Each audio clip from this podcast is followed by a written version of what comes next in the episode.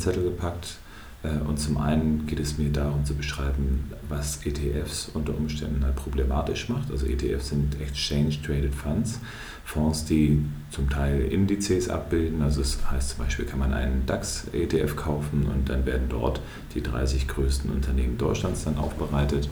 Und das gibt es natürlich für viele, viele andere Länder auch. Das heißt, äh, wir haben uns einmal angeschaut, wie sich da der Einfluss ähm, bemerkbar macht. Und das Zweite ist, ähm, ich habe auf mehrhartigen Wunsch von Menschen einen Investmentfonds mal rausgeholt, den wir von Anfang an in unserer engeren Auswahl für die Empfehlung gehabt haben, weil er alle unsere Kriterien erfüllt. Und an diesem Beispiel können wir uns dann einmal langhangeln, wie es dazu kommt, dass wir eine vernünftige Empfehlung dann rausbekommen können. Starten wir aber einmal mit dem Thema ETF und mit passiv gemanagten Investments.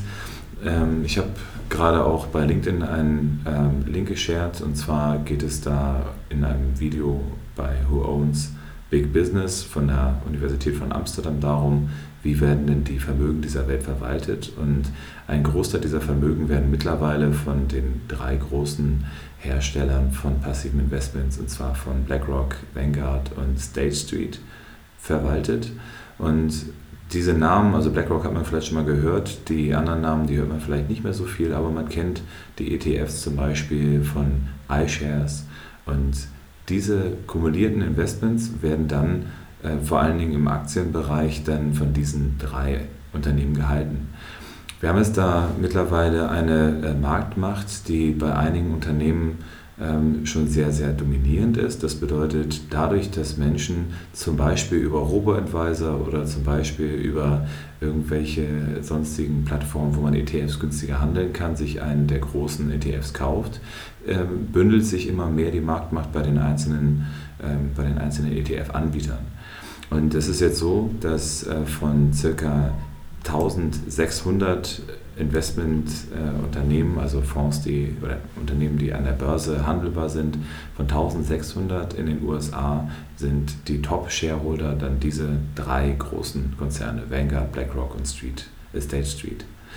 Das macht mir von daher Sorgen, weil da eben natürlich auch namhafte Größen drin sind, die in unserem Portfolio nicht drin sein würden. Und zwar Lockheed Martin zum Beispiel, einer der größten Produzenten von Waffen, aber auch das Unternehmen, das die meisten unternehmerischen Fehlverhalten in der Vergangenheit gehabt hat. Ähm, und auch Chevron oder auch sonstige umweltproblematische Unternehmen. Das bedeutet, wenn man sich einen ETF kauft, dann kauft man natürlich den gesamten Markt. Das heißt, wenn ich mir einen Index äh, ab hole, dann kaufe ich mir dort den gesamten Markt ein. Und äh, es gibt natürlich unter Umständen auch ETFs, die nicht ähm, in den großen, also DAX oder SP 500 oder sowas investiert sind, sondern die ähm, dann auch in nachhaltige Investments reingehen. Nur die Frage ist halt, wer äh, stellt jetzt zusammen, was die nachhaltigen Unternehmen sind?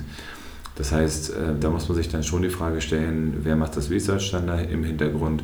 Und häufig ist es so, dass diese, ähm, die Aufbereitung von diesen ETFs, von diesen Indizes, die dahinter stecken, von ähm, Unternehmen gemacht werden, die nicht unbedingt den ganz äh, sicheren Attempt zum Thema Sustainability, also Nachhaltigkeit noch haben.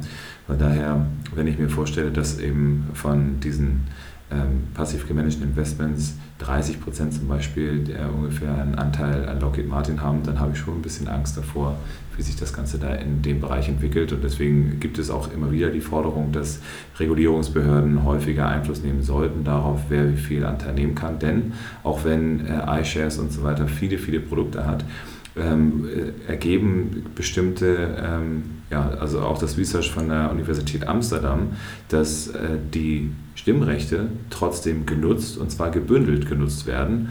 Und das macht einen Player wie BlackRock zu einer sehr, sehr gefährlichen Institution weltweit. Und diese großen drei haben einen sehr großen Einfluss auf die Weltwirtschaft durch diesen Punkt. Denn man kann natürlich schon sehr viel Druck ausüben, nicht unbedingt nur in der Aktionärsversammlung, weil das wäre ja öffentlich, sondern auch im Hintergrund, weil man dann schon zu den Unternehmen hingehen kann und sagen kann, hey Jungs, wir haben natürlich auch aktiv gemanagte Fonds, also wenn ihr uns nicht so doll gefällt, dann können wir unter Umständen auch rausgehen aus, aus unserem Engagement. Das war als kleiner Exkurs zum Thema ETF. Also guckt euch bei YouTube gerne das Video an, äh, Who Owns Big Business, und ähm, dann könnt ihr euch da euer eigenes Bild machen. Um den positiven Ausblick einmal zu schaffen, ich habe jetzt mal äh, mir einige YouTube-Videos, einige Podcasts in letzter Zeit angeschaut und habe immer wieder dann ähm, auch Dinge gehört, von wegen, dass es doch scheinheilig wäre, bestimmte Dinge zu machen. Ähm, das heißt, äh, wenn ich mir anhöre, dass manche Podcaster eben sagen, dass man dann eben auf Urlaubsreisen und auf was auch immer alles verzichten soll, äh, bevor man anfangen kann, nachhaltig zu investieren, dann ähm, bin ich mir immer nicht sicher, ob ich lachen oder weinen soll, weil das natürlich äh, eine deutlich größere Auswirkung hat, wenn man äh, zum Beispiel den problematischen Positionen dieser Welt nicht das Geld zur Verfügung stellt.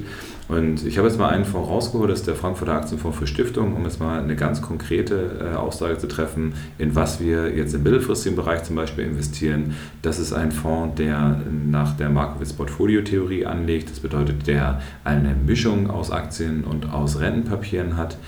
Äh, ohne sehr ins Detail gehen zu wollen. Es geht darum, dass man durch die Mischung von verschiedenen Assetklassen, also von verschiedenen Anlagetypen, eine Reduzierung der Schwankungsbreite hinbekommt. Wenn ich nämlich mir vorstelle, dass ich bei Aktien rausgehe, muss ich mein Geld irgendwo parken und da ist es dann so, dass man normalerweise im Anleihenmarkt, also im Rentenmarkt, das Geld parkt und dementsprechend dort wieder Einfluss nimmt. Und so beeinflussen sich die äh, beiden Märkte gegenseitig und das nutzt dieser Ansatz dieser Markowitz-Portfolio-Theorie aus. Warum haben wir jetzt also diesen Fonds ausgesucht? Wir haben bei Tauris, also bei dem Unternehmen, bei dem ich jetzt 14 Jahre arbeite, eine, ähm, ja, eine grundsätzliche Anlagestrategie entwickelt, die besagt, dass wir nur Investmentfonds nehmen, die seit mindestens fünf Jahren am Markt sind und der, ähm, der Frankfurter Aktienfonds für Stiftungen, der erfüllt dieses Kriterium auf jeden Fall. Der ist jetzt seit 2007, äh, 2008 am Markt, Entschuldigung. Und der ist dementsprechend jetzt schon zehn Jahre dabei, also hat heute gerade Geburtstag interessanterweise und ist zehn Jahre alt geworden. Und der Fonds ist jetzt mittlerweile bei 2,5 Milliarden. Wir hadern jetzt immer dann darum, wie viel Geld soll man mindestens im Investment drin haben. Die grundsätzliche Ausrichtung war bei uns immer 500 Millionen und diese 500 Millionen werden logischerweise dann auf jeden Fall überschritten. Jetzt haben wir uns dann weiterhin die Frage gestellt, was für Kriterien wollen wir noch weiterhin ansetzen. Dieser Frankfurter Aktienfonds für Stiftung, wie der Name schon sagt, ist äh, ursprünglich gesetzt worden für den Stiftungsbereich. Und die Stiftungen haben, äh, weil die eben auch ein Business Player sind, häufig einen höheren Anspruch an nachhaltige Investments, weil sie sich eben auch besser auskennen, als es der private Nutzer hat. Und dementsprechend ist es so, dass da eine gewisse Grundlage an Bauteilen mit drin ist. Das bedeutet, dieser Investmentfonds äh, sagt von sich, dass er ausbeuterische Kinderarbeit und Menschenrechte, Menschenrechtsverletzungen als äh, Praktiken nicht akzeptiert und genauso wenig dann Streubomben und Massenvernichtungswaffen in seinem Portfolio drin hat. Ähm, es ist aber so, dass dieser Fonds halt nicht der dunkelgrüne Fonds ist, wie das andere sind, also die jetzt sagen, wir möchten sogar auch noch die Welt verbessern, indem wir Investment machen, sondern die sagen halt, wir wollen zumindest gucken, dass wir den ähm, ethisch inkorrektesten und den ähm, rechtlich schwierigsten Unternehmen nicht das Geld zur Verfügung stellen. Und interessanterweise sind da auch Dinge wie Kernenergie. Nur mit 5% pro Unternehmen darf äh, der Investmentfonds damit investiert sein. Glücksspiel, Pornografie, Spirituosen, Tabakwaren und Waffen sind da eben auch nochmal weitere Ausschlüsse. Aber da darf auch jedes Unternehmen ähm, zumindest mal ein bisschen um das damit drin haben.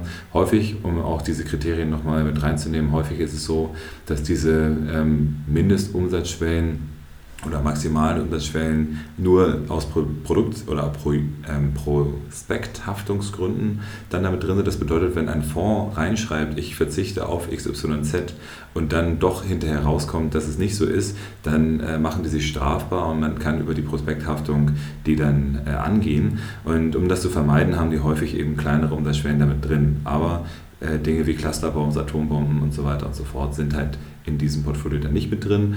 Allerdings muss man eben auch sagen, es gibt ja zwei Schritte. Wie gesagt, einmal das Positivkriterium, dass man versucht, die äh, besten Unternehmen herauszusuchen, um die zu fördern. Das macht dieser Fonds nicht, sondern er sagt, ich nehme nur ähm, die Ausschlusskriterien mit rein. Und es ist auch so, dass dieser Fonds, also auch wie die ETS von BlackRock, Vanguard und so weiter, Stimmrechtsausübung macht. Das bedeutet, ähm, er kann eben auch zu den einzelnen ähm, Unternehmen hingehen und äh, dort dann die Hand heben und sagen, hey, das und das hätten wir als Geschäftspraktik doch lieber anders und würden dann entsprechend danach reingehen. Er ist auch relativ flexibel, hat eben äh, zwischen 50 und 100 Prozent Aktienquote, die man da drin haben kann. Also lasst euch da aber trotzdem nicht vom Namen irritieren, nur weil der Frankfurter Aktienfonds heißt, hat er trotzdem die Möglichkeit, bis zu 50 Prozent in Liquidität zu gehen und auch bis zu 50 Prozent in Anleihen zu gehen. Also da ein breit gestreutes Portfolio für den sicherheitsorientierten Anleger ist es auf jeden Fall eine sehr, sehr schöne Sache, die man da machen kann. Und um dann auch nochmal von Zahlen zu sprechen, also der Investmentfonds hat, obwohl der eben aus den, äh, ja, ich sag mal, ähm, schwierigsten Positionen rausgeht, hat er eine Performance in 2017 von 14 Prozent gemacht und in den letzten fünf Jahren, die wir jetzt zurück beobachten können, hat er kein einziges Jahr Minus gemacht, sondern eben immer eine positive Rendite und hat dabei eben auch eine Schwankungsbreite, die im Maximum bei 9% gelegen hat. Also ist sehr, sehr moderat für einen Fonds, der eben auch im Aktienbereich unterwegs ist. Und ohne jetzt eben zu viel Werbung für den einen Fonds zu machen, ich wollte nur einmal daran den Investmentprozess dann beschreiben, damit ihr mal seht, wie wir an diese Sache rangehen. Wenn ihr weitere Informationen haben wollt, schreibt mir gerne unter info@finanzoptimist.com oder geht auf meine Website finanzoptimist.com. Aber ganz, ganz wichtig, wenn ihr mich hier auf iTunes hört gerade heute, bewertet mich dort gerne, damit äh, ich dann eben auch euer Feedback bekommen kann. Also schreibt gerne eine kleine Rezension, schreibt darüber, was ihr gut findet, was ihr vielleicht auch noch vermehrt haben wollt, ob ihr lieber in Richtung Interview gehen möchtet, ob ihr lieber dann mehr von mir selber hören möchtet oder was ich sonst noch für Themen auf den Zettel packen kann. Ansonsten freue ich mich darauf, dass ich in näherer Zukunft einige hochkarätige äh, Kandidaten für mein Interview da haben werde. Das heißt, zum einen habe ich die Kollegen von Malbu, also einem Fahrradhersteller aus Kiel.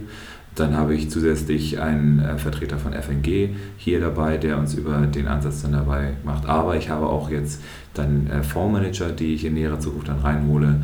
Aber dazu vielleicht beim nächsten Mal mehr. Bleibt mir gewogen, bleibt positiv, lasst uns gemeinsam Rendite machen, die auch moralisch vertretbar ist und besucht mich gerne auf meiner Seite finanzoptimist.com oder gebt vielleicht einfach mal meinen Namen bei YouTube ein und guckt mal, was da passiert. Ich wünsche euch einen schönen Tag. Bis dann. Ciao.